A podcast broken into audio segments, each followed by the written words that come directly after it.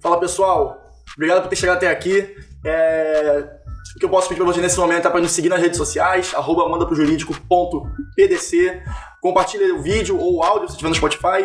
E eu só posso agradecer. Um grande beijo e vamos em frente.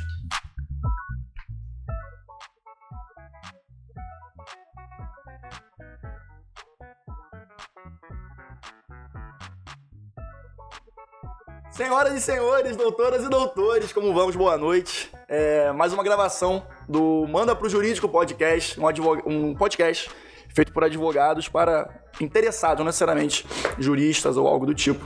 É, conversando até sobre o último, um dos últimos das últimas gravações que fizemos é, no tema casamento, lembramos aqui é, sobre um uma situação que é muito complicada também, que é tão grave quanto o casamento. Na verdade, na verdade, Natália. Que é a sociedade.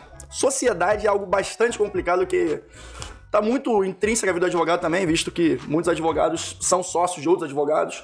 E, bom, a partir desse momento a gente vai começar a bater esse papo. Espero que vocês gostem. Pedro e Natália, como vocês estão? Tudo bem, graças a Deus você. Tudo certo. Gente, eu não tô tão bem assim, porque essa gripe, ela tá há três semanas tentando me pegar. E ela vem e eu fujo dela, tipo Matrix. Só que cada dia ela está mais próxima. E eu estou sentindo ela aqui no meu cangote. Pra ser sincera, antes de começar, gente, essa gravação, eu pedi pra parar cinco minutos, porque me deu uma crise de espirro. Então, assim, poderia estar melhor, mas sob plena, pele linda, tô no auge. Então, Seguimos vivos, isso que é o mais importante. Mas, cara, é, sobre sociedade. Engraçado, eu tava até comentando com os meninos aqui. Ontem eu fui no cinema e eu vi House of Gucci. Que é um filme que tá super bem falado, que é com a Lady Gaga, com a Adam Driver e tal, eles estão tá mega em alta. E o filme, obviamente que o filme não é sobre sociedade. Mas o filme, ele é sobre a Gucci. E a Gucci, é, ela era uma sociedade familiar. E desde que o cara foi morto, que eu acho que foi em 96, e a história do filme é isso, sobre a morte dele, não sobre a sociedade, mas a sociedade emplacou. A Gucci se solidificou como uma das maiores grandes marcas, marcas de alto renome. Que tem esse apelo de tradição, mas ela só funcionou mesmo a partir do momento que a empresa deixou totalmente ser familiar. E aí entra sobre exatamente isso que a gente tá falando, sociedade. Não sociedades familiares não funcionam. Várias sociedades familiares são, são referência mas ser sócio é muito difícil. E a gente confunde ser sócio, assim, quando a gente pensa assim, 90% das empresas do Brasil, elas são sociedades limitadas de duas pessoas que estão tentando empreender com, uma, com, pouco, com pouco profissionalismo. E as pessoas acham que para isso você precisa ter algum nível de afinidade Quase como, como, quase como se confundisse amizade com sociedade. Inclusive, há uns aspectos, né? Afecto societátis, ele é um dos aspectos da sociedade, mas assim, como se isso fosse necessário ou primordial, e não é. Numa sociedade é muito importante respeito e competência entre si, mas sobretudo com o negócio, né? Com o negócio que você tá que você tá lidando. E assim, por acaso, a gente vindo pra cá, a gente ouviu uma história justamente disso. Sócios que tava tudo muito bem, mas há um tempo o, comprometimento não estava se equivalendo e a sociedade acabou. E quando acaba, eu imagino assim, para um advogado eu já faço refletir, imagina para um leigo. Cara, e aí? E o, e o, dinheiro que eu coloquei? E eventualmente uma marca que eu registrei naquele nome, na, é, com, né, usando aquela, usando aquela empresa protetora da marca. E aí, o que, que eu faço? Será que, será que eu joguei meu dinheiro fora? É muito bizarro. Eu acho que se associar uma coisa assim, muito delicada. Essa, essa é palavra. Me permita te fazer uma, uma pequena interrupção, porque o advogado tem disso, né? A gente fala umas palavras assim e acho que todo mundo sabe. E aí eu vou perguntar pro Pedro, o que, que é Affect Societate? Vai, desvia desse bingo aí que a Natália jogou pra gente. É, na verdade, o Affect Societate nada mais é do que a relação de proximidade que você vai ter com seu sócio, né? Então, assim, grosso modo, obviamente, é, você tem uma relação já pessoal com, aquela, com aquele seu sócio que você vai estar fazendo, você tem uma relação de proximidade, e você quer juntar para fazer uma sociedade desenvolver não só a questão pessoal, como a profissional. Então você tem um vínculo, na verdade é um vínculo próximo com a pessoa que você está se associando. E isso é um dos requisitos quando você tem, por exemplo, uma sociedade limitada, como a, que a Natália estava falando aqui. Então, é, não é um requisito, vamos dizer assim, propriamente legal, é um conceito mais doutrinário, mas é, é um, é, é um requisito que você tem que ter, que está constituído aí na, na, na, sociedade limitada, porque você não vai fazer a sociedade com uma pessoa que não conhece, né? Então, no fundo, você tem que ter algum tipo de vínculo com ela, algum conhecimento. E existem discussões jurídicas, que não é o caso aqui da gente claro. abordar, mas é, é, é, é o, o, porquê da importância de se ter esse afeto societário, né? E aí, muito indo pelo que a Natália falou, É, realmente, 90% das empresas, inclusive é um dado do Sebrae, no Brasil são empresas familiares. Elas começam como empresas familiares. É, e isso mostra muito como as empresas no Brasil se desenvolvem. E uma coisa que a gente vê muito lá no escritório, né, que a gente trabalha com planejamento patrimonial, é a dificuldade da passagem de bastão. Ou seja, que é o que mais ou menos que a Natália começou a pincelar aqui na, na, na frase dela. É como você sai de uma empresa familiar, que ali, vamos dizer, eu casado com a Natália, meu filho o Rodrigo, e a gente tem que passar para ele aquela, aquela empresa, como é que a gente faz essa passagem, como eu, patriarca da família, ou a Natália, a matriarca, passa para o meu filho o Rodrigo, é, a sociedade, a administração, as responsabilidades. Tem pessoas que têm muita dificuldade nisso. No Brasil a gente verifica muito isso. Então, essa passagem de bastão, a sucessão empresarial e a profissionalização é complicadíssima e tem que ser muito bem planejado. Porque você não faz o planejamento, você vai para o segundo dado estatístico, que é 70% das empresas na passagem de bastão acabam sumindo ou se extinguindo, falindo, seja lá o que acontece com ela societariamente falando, mas elas não têm continuidade da terceira geração em seguinte. Então, isso é um dado muito alarmante, porque as pessoas não se planejam para fazer a sucessão e a profissionalização empresarial. As empresas que começam familiares, por exemplo, como a Gucci falou, que a Natália deu aqui de exemplo, será que ela teria o mesmo sucesso se ela continuasse passando para os filhos? Será que teria a competência dos sucessores, dos herdeiros da Gucci, para poder gerir a empresa de modo profissional como ela foi gerida pelos profissionais que entraram quando ela se profissionalizou? Não, e é interessante estar falando isso, porque para quem viu o filme, gente, isso não é spoiler. É... Perigoso, hein? eu não Vamos ser cancelados se pegar spoiler. Eu não ligo Acabamos de começar e estamos sendo cancelados. Eu evito dar spoiler, a gente não cancela a gente, que a gente tá só começando. Quando a gente tiver sólido, eu dou spoiler. Não, brincadeira. Mas é que tem. É, o, o Maurício Gucci, ele é morto. E isso não é spoiler, dado que isso é um fato público e notório. A história é baseada em fatos reais. Mas antes dele ser morto, a, a, presença dele na sociedade já era totalmente discutível, porque é exatamente isso que o Pedro tá falando, ele já era a segunda geração. Mas a segunda geração tem algum nível de competência ou comprometimento com a sociedade? Gente, você tocar um negócio assim, outro dia eu tava ah, almoçando almoço pré-natal com, com, meu pai, com as minhas irmãs, e meu pai cisma, ah, não, empreender, empreender. E ele fala isso com as minhas irmãs, a minha irmã, eu tenho minha irmã novinha, de 18 anos. Eu falo assim, eu falei, pai, você fala empreender como se empreender fosse uma coisa assim simplérrima. Assim, eu tenho 31 anos e agora que eu entendo bem como, né, como você consegue gerir um negócio. Isso é muito difícil, né? É muito, não que seja impossível, mas tem várias nuances que tem muito negócio que eu vejo e falo assim, cara, esse negócio deu, deu certo por sorte. Não tem outra alternativa. Porque assim, é uma sucessão de cagadas, com perdão da palavra, que você fica alarmado. E eu acho que assim, a gente na condição de advogado, eu e Pedro, a gente trabalha muito com sociedade. Eu, meu dia a dia é trabalhar com sociedade números, investidores e sócios. É isso que eu faço todos os dias, da hora que eu acordo, da hora que eu vou dormir. É muita coisa em jogo. É muito prato para equilibrar. Muito, muito, muito, muito, muito. Então, assim, tem coisa que eu vejo outro dia, eu tava conversando com uma amiga minha falando de uma sociedade específica que está dando certo. Ah, mas beleza, e fulano investiu, ele investiu como? Não, ele botou um dinheiro. Eu falei, ah, mas ele tá no a sociedade? Não. E quem tá no a sociedade? Não, na verdade é uma Eireli. Eireli quer dizer que só tem um sócio. É, enfim, que hoje em dia tá praticamente extinta, mas ok. É, eu falei, ah, mas como é que você não botaram dinheiro e distribui dividendo? Não, ainda não distribui. Eu falei, cara, a pessoa vai te falando umas loucuras. Eu falei, marca, registrou? Não, não registrou. Falei, mas e aí, e aí, os outros lugares que operam a marca, tem algum royalty? Não, royalty? O que, que é royalty? Eu falei, cara, como é que isso tá dando certo? Falei, gente, deve ter alguma coisa, um componente aí, um tamborzinho que bate, tô brincando, gente, adoro. É muito bom. É muito bom, porque eu fico chocada, chocada. Deixa eu só aproveitar aqui o, o momento para fazer uma indicação também. Você falou de House of Gucci. Eu queria indicar, o Pedro falou de Sucessão, me lembrei na hora de Succession, uma série da, que passa na HBO Max, que é excelente e mostra muito essa realidade, a dificuldade da sucessão de um patriarca, no caso multibilionário, que tá querendo achar o. Quem é que vai assumir, vai, vai assumir o comando da empresa num cenário de quatro filhos. E, enfim, a partir daí tem todo mundo desenrolar. Cada, cada filho tem uma característica. É tipo uma corrida do ouro. Tipo uma corrida do ouro. Podemos falar dessa forma. É... Eu acho que um grande problema também é você identificar quem é a pessoa que entende é, a política da empresa, a estrutura da empresa, como a, a, a, a, característica da empresa, a essência da empresa, como ela funciona mesmo, e se ele tem a competência para gerir. Porque às vezes você pode achar que é, um é mais competente, mas o outro entende mais como é que a empresa funciona, Perfeito. o modelo de negócio da empresa, o comercial da empresa. E às vezes você não tem nenhum dos dois.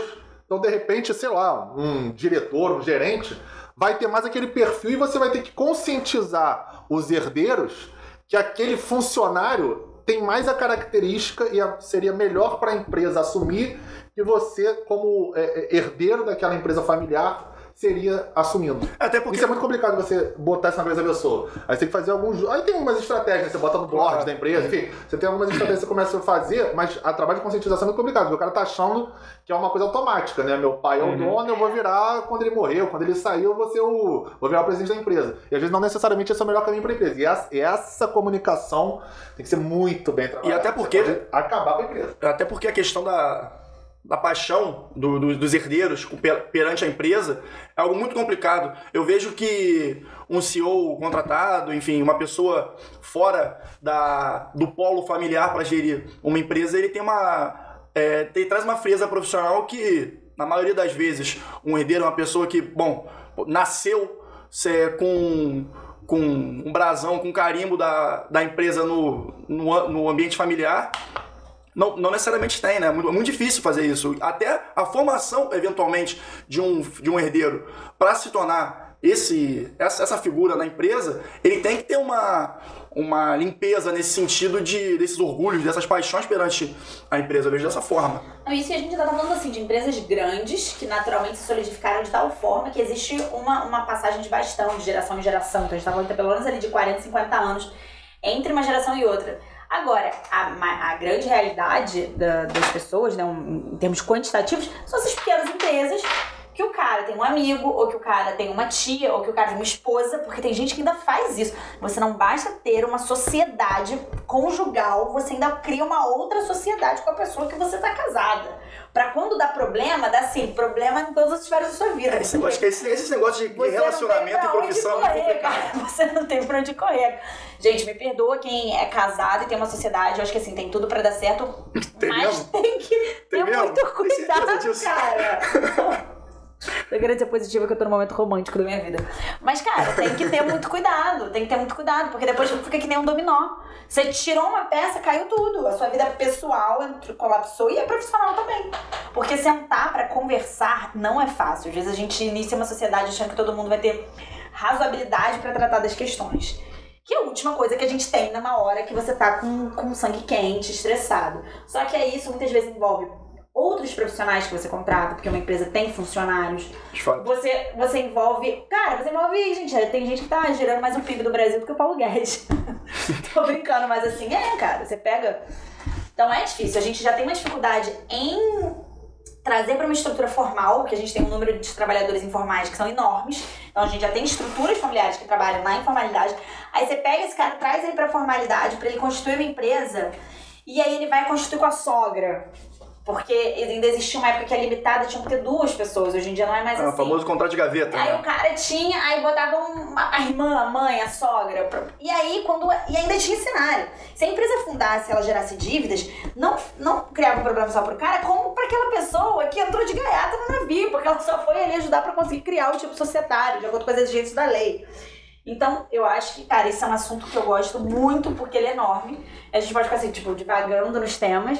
Mas também dá pra entrar no detalhe de como a gente tem que observar, ter cuidado. E aí, mais uma vez, parece tipo um marketing. Mas é porque, assim, talvez seja. Sempre consultem um profissional antes de criar, constituir uma sociedade. Ah, contrato social é padrão, tem gente que compra, sei lá, na banca de jornal. Cara, Google, né? cada Google você joga contrato social, aparece. E aqui até um. É, fazendo um parênteses do que a Natália falou, é, dependendo do seu regime de casamento, inclusive, você não pode ser sócio da sua esposa ou do seu marido. É, isso. Se for de separação obrigatória de bens ou comunhão universal, vocês não podem contratar Até sociedade. trazendo o que a gente conversou anteriormente Então, no assim, é, também tem umas implicações dessas que de repente você faz ali no. né? Enfim, não, não com advogado ou com alguém que não é especialista, passa, depois você pode ter, acabar tendo um problema se você conseguir, né? Porque às vezes você não consegue. Em tese não era pra conseguir, né? Mas às vezes passa, a gente sabe. Mas aí, agora eu queria fazer uma pergunta pra vocês. Quais são as experiências próprias e, e que vocês viram de amigos, fora essa que a gente estava conversando, né? O nosso colega aqui acabou de, de estar está em processo de dissolução de uma sociedade, É, é, que foram marcantes, que têm alguma relevância na, no que vocês pensam sobre o tema.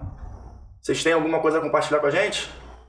De dissolução, você diz? Dissolução, alguma coisa nesse sentido. Dissolução, constituição, até é, eventos positivos também, por que não? Ah, tem várias histórias, mas assim, de cliente, tá falando alguma coisa pessoal? É, Ah, é, é... Lembra uma vez que você teve, você contou uma história já justamente de uma experiência que você teve com. com. com a, com a passagem de bastão do. do do patriarca pro herdeiro, e eram três ou quatro, e teve um, teve um pagode complicado. Ah, tá, eu sei qual que você vai falar. É... Brasil, o que você tá falando? Não, Brasil, Brasil, ele já sabe o que eu tô falando. Não, eu já fiz algumas, né? Então, pra lembrar especificamente do que eu contei pra você. Falou falando de fonoaudiólogas, estamos É, precisando de uma moral aqui, porque ele já sabe o que eu tô falando. É... E a gente querendo ser podcast, a gente não conseguindo nem falar, cara. Rapaziada, ó, final de expediente já. Acho que é, é o nosso segundo turno. Dá uma moral aí, releva, ó. Tô fazendo um amor e Segundo carinho. turno vindo da Zona Sul pro Recreio, cara. É puxado. Vambora. Dá o desconto pro Pedro. Não, vamos lá. É, essa história especificamente é, era uma família, era uma empresa familiar, mesma coisa, já estava na fase de passar para a segunda geração. Sendo que eram três filhos. Um era um cara super competente, formado, com, assim, tecnicamente muito bom. O outro era um cara muito comercial e o outro era um cara que não queria basicamente nada da vida. E aí, é, em tese, em tese, o comercial, é, quer dizer, em tese quem assumiria seria o mais capacitado tecnicamente, profissionalmente, o que tem mais diploma, vamos dizer assim, né? Só que quando a gente começou a tratar desse tema da, da, da passagem de bastão, a gente verificou que, na verdade, o comercial teria, te- tinha mais o perfil da empresa. E nada obstava que ele se especializasse, trabalhasse, enfim, é, é, se aperfeiçoasse para poder é, é, completar a parte administrativa, de administração efetivamente da sociedade, para poder fazer esse complemento dele. E foi essa conversa que a gente teve, que era o, o, o técnico, vamos dizer assim, o mais capacitado curricularmente, vamos dizer, era o mais velho. Então, na teoria, né, se você fosse seguir assim, uma questão sucessória ali, era ele que deveria assumir. Mas foi identificado que não, não deveria ser ele, sim, Aham. segundo da, da relação. E aí, para você ter essa conversa ali na passagem, não foi uma coisa muito tranquila, justamente porque ele era o mais velho, ele era o mais capacitado profissionalmente. Fui treinado pra isso, de certa Já forma. estava dando quase como certo que seria ele, e essa conversa foi complicada, mas assim, no final a gente conseguiu fazer com que eles sentassem, conversassem e mostrasse que ele era o cara que tinha mais o perfil da empresa para assumir, o irmão dele mais novo. E ele enxergou isso, ele ficou, ele é CEO da empresa e tal, ele conseguiu, é, é, ele tem uma posição executiva muito importante, e, mas ele não ficou como presidente da empresa quando teve a passagem de bastão, mas ele entendeu. Obviamente não foi uma coisa tranquila nem numa primeira reunião, mas depois que ele entendeu o porquê das coisas, funcionou. É por isso que é muito importante, eu acho que, inclusive é uma falha que a gente tem, eu bato- bato muito nessa tecla, a capacidade de comunicação do advogado com o cliente. A gente, bom, eu- a, sens- a sensação que eu tenho falando com algumas pessoas que têm mais experiência que a gente, é a nossa comunicação é muito distante do, do cliente, do prospecto, de uma pessoa leiga. Então, saber encontrar um canal de comunicação de forma com que a gente consiga passar mensagem técnica e clara é um desafio que, que eu acho que a nossa geração tem que matar no peito e resolver esse problema. Porque o direito pode, para alguma, algumas pessoas, pode não ser interessante, mas ele vai ser sempre necessário. Então, quando a gente tem um- uma situação como essa, eu imagino que o Pedro usou todo o cuidado e técnica desenvolvida durante os anos, da, da- os anos de academia né, e de profissionais dele é, foram fundamentais. E não tendo esse cuidado na comunicação, tenho certeza que ter- teria sido mais difícil e talvez até não teria nem conseguido fazer essa, essa, essa mudança de jogo né, na situação. É, eu acho que isso é uma coisa, eu acho que isso é mais prática, mais não, eu acho não, tenho certeza. É Muito feeling, mais né? prática do que, também, mas é muito mais prática do que a academia. Desculpa, um feeling desenvolvido É. com o tempo que é treinado. É isso que eu Isso acho que é uma coisa, inclusive, assim, a gente pode até fazer um podcast depois sobre isso, que eu acho que as faculdades de Direito tem que ser, assim, radicalmente mudada a, forma de programa. Perfeito. De, de conteúdo, de forma de metodologia de ensino, enfim, é uma discussão mais, mais abrangente, depois a gente Isso vale, sobre isso vale um mês de podcast. É, mas é, eu acho que se você não te alinhar o conteúdo técnico teórico com a prática, você vai fazer em fracasso. Porque tem muito. A maioria das coisas no direito, principalmente, você vai aprender na prática, é na jurisprudência, é no. batendo perna no fórum, É. é, despachando com um juiz, com um desembargador, com um ministro, alguma coisa, porque isso não vai estar no livro. Cara, isso, isso é bem verdade. Isso que o Rodrigo falou dialoga muito com o meu cotidiano. Porque eu represento o jurídico interno de um grupo de empresas. Então eu falo muito com empresários e com todas as pessoas que trabalham na holding, que naturalmente não são advogadas. E eu também falo muito com advogados que trabalham em escritório, então que eles ficam somente numa, numa ponta da cadeia. Esse cara, e assim, sem demérito nenhum, porque, enfim, cada, cada ponta da cadeia que a gente exerce vicia o nosso olhar de alguma forma. Às vezes o cara que fica só no escritório, ele tem muita dificuldade de se comunicar com o leigo. E às vezes a gente imagina leigo, você pensar na doninha da sua rua que vende tangerina. Não, gente. Um puta empresário que tem um faturamento altíssimo, ele também é leigo. É claro. Quando você vai tratar de temas sensíveis, como esse que o Pedro falou. Então você conseguir o advogado sair da sua persona de advogado, do affect societatis etc. E você conseguir dialogar de uma forma que você faça com que a outra pessoa te entenda e você também tem que entender a pessoa. Porque isso aconteceu comigo, assim, recentemente eu estava no meio de uma operação que o meu maior entrave na operação era que os advogados da parte contrária, eles não tinham a noção de um business, eles tinham uma noção jurídica. Só que muitas vezes você tem que adequar, aliás, muitas vezes não sempre, o objetivo é esse, direito é estima de meio. Você tem que adequar toda a disposição jurídica ao que vai funcionar no universo prático. Você não pode fazer com que o direito obste uma negociação. Você tem que fazer com que o direito resolva a negociação com segurança para, todas as Claro. partes envolvidas.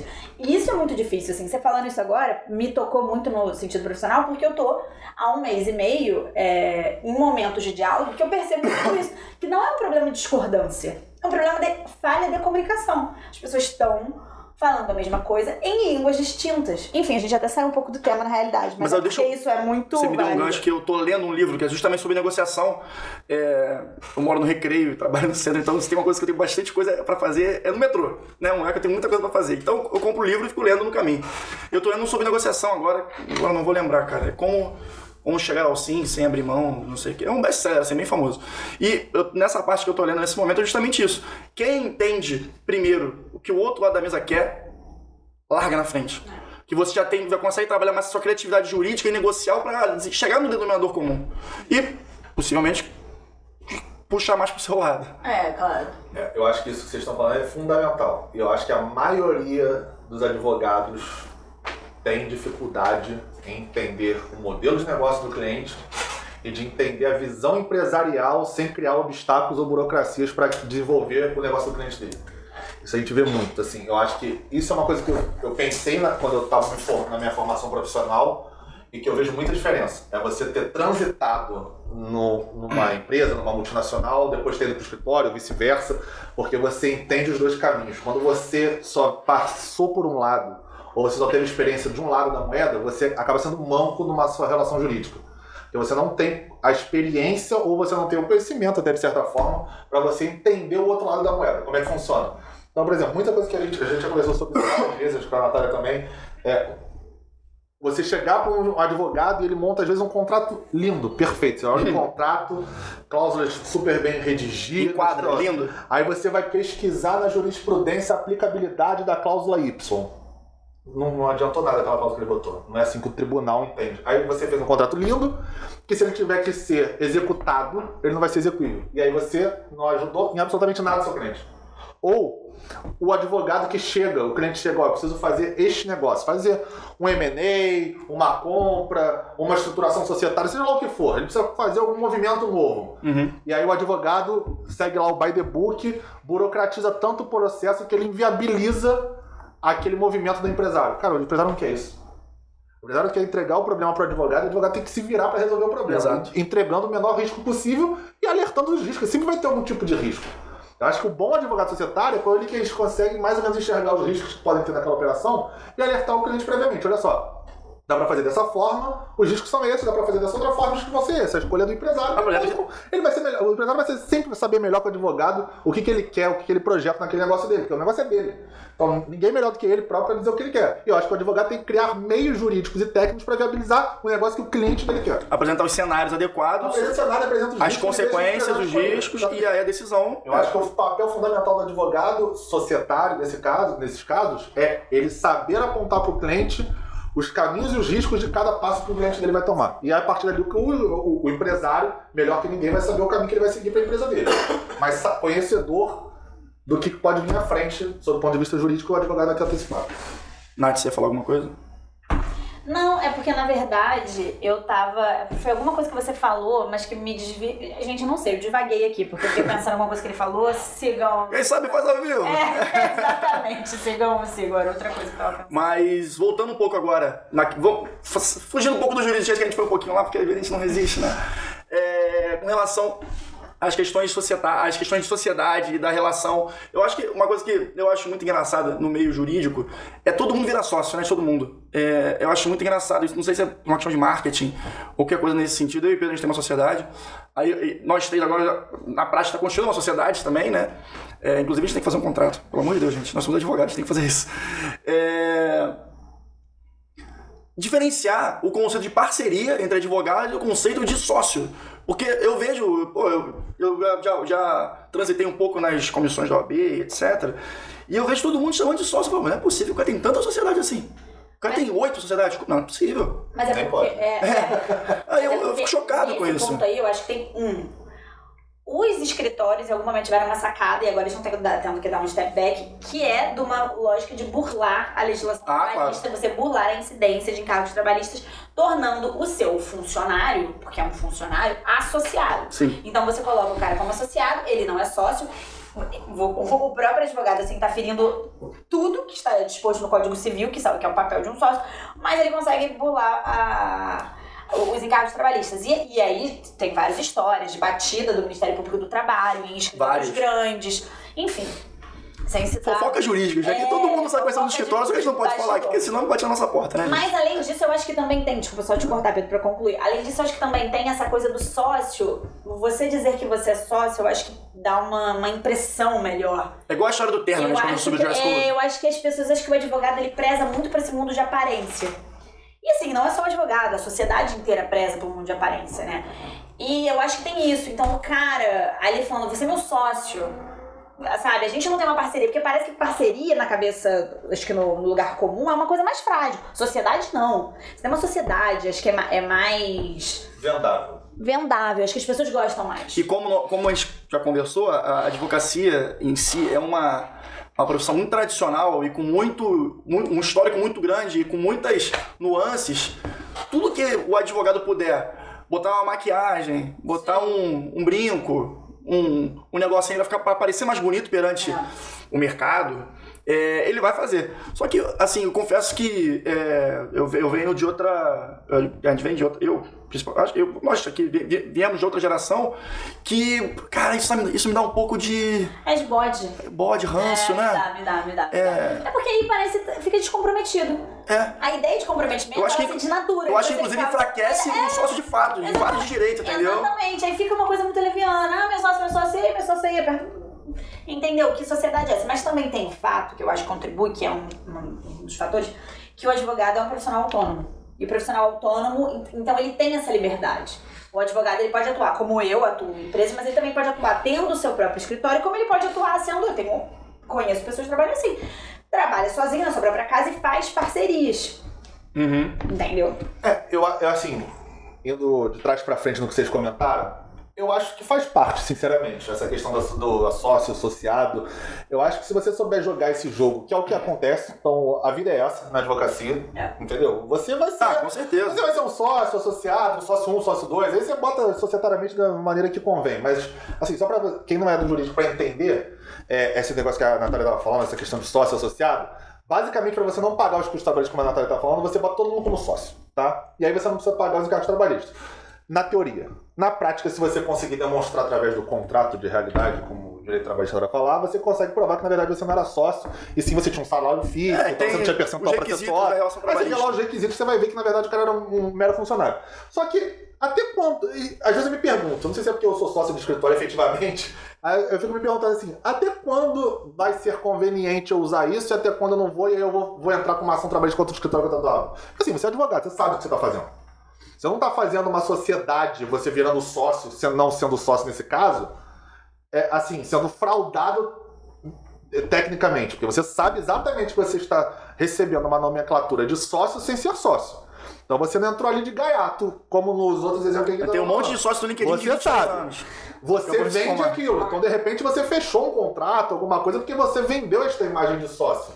E aí, a partir do momento que ele não, você não é mais é, é, é, você não tem alguma divergência com a sociedade, você sai, você entra com uma ação dizendo que na verdade você nunca foi sócio. Eu acho isso um pouco. Le... Eu acho que tem uma linha tênue de ser leviano e ser real, entendeu? Eu acho que não, Pedro, porque aí entra um ponto assim. Eu acho que tem que analisar casuisticamente. Porque, por Também exemplo, acho, você ok. tem grandes Perfeito. escritórios que eles funcionam como uma empresa. Eles não são um escritório médio, um escritório boutique. Eles são grandes escritórios que tem mil, dois mil funcionários, que tem, que tem sede, filiais em vários estados. Esse tipo de escritório, quando ele contrata o funcionário dele como associado, ele está ferindo diretamente a legislação trabalhista. E não é todo o advogado que tem potencial, o cara tem uma hipossuficiência em relação ao empregador dele, porque é empregador. Então o cara não tem peito pra brigar. Óbvio que ele não tem. Ele vai brigar com super, com esses super escritórios que funcionam numa lógica de empresa. Como empresa, de uma forma correta, a gente tem uma legislação trabalhista. Goste dela, não goste, sendo ela correta ou não sendo, sendo os encargos justos ou não sendo, a gente tem uma legislação. E quando você é empregado, você tem que, se você for Ah, é? é, um bom empregador, você tem que cumprir a legislação trabalhista. O que o cara tá fazendo é da forma mais deliberada e mais cara de pau, dado que ele não, não pode, ninguém pode ninguém pode alegar desconhecimento da lei, mas assim, um, uma estrutura, superestrutura de advocacia, é essa que não pode alegar mesmo. E o cara burla nessa cara dura, eu acho um desrespeito com o profissional. Fazendo uma analogia. pro profissional ou o profissional que se desrespeita? Porque, sinceramente, eu, assim, eu acho que tudo vai ter margem pra discussão. Pedro, mas aí você tá levando em conta como se o cara tivesse impossibil... em, em, em, tivesse de igualdade. Foi o, que o, foi o que você falou hoje. A gente tava vindo pra cá no carro e o Pedro falou de uma situação em que ele falou, não quero viver há muitos anos atrás. Ele falou, não quero viver essa situação e se retirou. Aí, e, aí eu acho que foi o Rodrigo que ainda comentou. Não é todo mundo que pode fazer isso. Às vezes você tem um- uma casa pra sustentar, você tem uma carreira ali Filho. pra bancar que você não pode, simplesmente você não pode. Você pode virar pro cara e falar assim: olha, como você não vai me contratar como seletista, não vai pagar meus encargos, eu não vou trabalhar aqui. Será que essa é a realidade das pessoas? Ok, eu entendo, mas se o advogado. É que assim, aí voltando que a gente tava falando de ego, advocacia. Deixa eu só fazer uma analogia rapidinha, é uma analogia é, mais didática que propriamente jurídica. O associado no história de advocacia é como se fosse uma PJ numa empresa convencional. Então é um cara que dá ah, um somebody love ali para que não, não haja incidência de, de encargos trabalhistas pro profissional. Em linhas gerais é basicamente isso, tá, gente? Vai, Pedro, segue aí. É, eu acho assim. é, Eu acho a profissão de advogado um dos problemas que a gente já discutiu, além da, da questão da faculdade, da estruturação, da, da profissionalização e da formação do advogado. Eu acho que a falta do corporativismo do bem, vamos dizer assim, Aham. na advocacia. Perfeito. Que existe muito na classe médica Muito. e Bastante. pouquíssimo na classe de advogado. Porque no advogado, é, advogado, em regra, e 99,9%, é um ego altíssimo e é todo mundo querendo passar um por cima do outro. Você não E acha que- aí, quando, se você tivesse, aí volta na questão da formação e tudo mais que a gente, que é um vários passos atrás.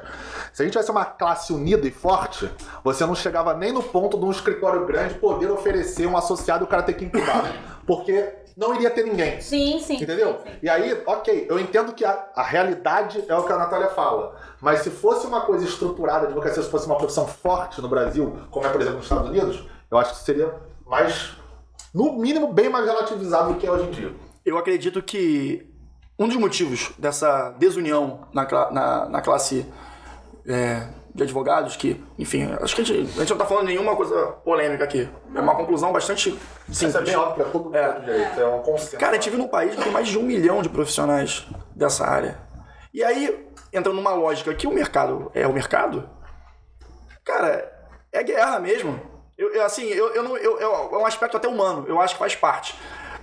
Existem muito menos médicos no Brasil do que, do que advogados. O advogado é a, é a fa- é a famosa faculdade do curso diz. O cara vai lá, tem um professor, um quadro, cara, a aula tá ali. Entendeu? E a, a- aí a gente vai, seria o tema da, da- sobre faculdades, né? É, estrategicamente as faculdades é, é um negócio rentável fazer faculdade de direito. Porque vai ter gente procurando, porque tem aquela questão, ah, meu filho vai ser advogado, eu vou ser advogado para honrar meus pais. É o sonho do meu pai eu ser advogado. minha Eu acho mãe. que é bom pra todo mundo, menos pra classe. Porque a OAB, assim, nada contra a OAB, eu acho que ela tem um papel dela que é importante, mas é interessante pra OAB você formar muita gente. Que a gente pagando a unidade, Ah, é advogado inscrito, entendeu? Mercado, a OAB né, não, é um, não é um órgão pobre, pelo contrário, é um órgão riquíssimo. Então também é interessante. Só- e aí a OAB fica numa situação muito complicada, porque ao mesmo tempo que ela tem que regular e fortalecer a classe, também é bom que tenha essa enxurrada de, de advogados, de profissionais se formando e pagando anuidade. Então também tem, é, é- é uma linha ali que, né, que, que, que, que transita. É, pros não, Né? não advogados, a, a unidade da OAB é uma das mais caras, talvez a mais cara do, da, da- dos conselhos de classe. Eu, apost- eu apostaria que é a mais cara. É. Quanto, é que, quanto é que tá a unidade ho- hoje em dia? Chegou agora, eu pago mais de mil. Não... Não, acho que é mil, tá beirando 1.100, uma é, coisa assim. Uma coisa assim, 1.100, 1.200. Medicina é 700 e pouco. Ah. É, é, pra- Farmácia acho que é 300. né? é, é, é assustador. Mas enfim, é muita diferença e assim, é basicamente você ter a carteira, né? Porque não tem muito benefício. Você pode até discutir o clube da OAB, cara, mas assim, a verdade é que não conecta muito, principalmente frente aos outros conselhos de classe. Sim. É, Tanto é que tem até uma discussão, não, assim, uma, É uma Gente, visão, assim, né? eu acho que é bem importantíssimo, mas eu tem, tem coisas que a gente tem que, tem que falar. Tá tendo, uma, tá tendo uma, uma, uma discussão agora no RF, teve até repercussão é, agora Geral. no STF, exatamente, que a unidade do AB ser cobrada acima do limite de uma legislação federal, que é de 500 reais lá. Então, assim, tem uma discussão dessa rolando no STF agora, entendeu? Porque é realmente um valor muito alto. Eu acho até que não vai dar em nada, mas assim, enfim, existe a discussão, isso teve repercussão geral, é porque é um assunto minimamente relevante para estar sendo discutido no STF. Sim, com certeza. Com certeza. Mas. Agora posso, posso falar? Pode. Gente, sociedade é uma coisa muito complexa, assim como casamento. É, se você estiver passando por isso, recomendamos fortemente. Procura um advogado, cara, nem que seja o seu primo, vai te dar uma luz. E aí depois, se não for a área dele, cara, procura uma pessoa especializada. Porque. Caso, caso próprio, meu avô teve problema com isso agora, de uma sociedade que ele fez 40 anos atrás. Teve questão tributária envolvendo, enfim. Teve, teve penhora. É, é, é, é muito delicado. É, então, cara, Desculpa, de coração. Qualquer dúvida nisso aí, cara, manda pro jurídico e fala com a gente. Valeu? Um abraço. Fala, pessoal. Obrigado por ter chegado até aqui. É, O que eu posso pedir pra você nesse momento é pra nos seguir nas redes sociais, arroba mandaprojurídico.pdc. Compartilha o vídeo ou o áudio se estiver no Spotify. E eu só posso agradecer. Um grande beijo e vamos em frente.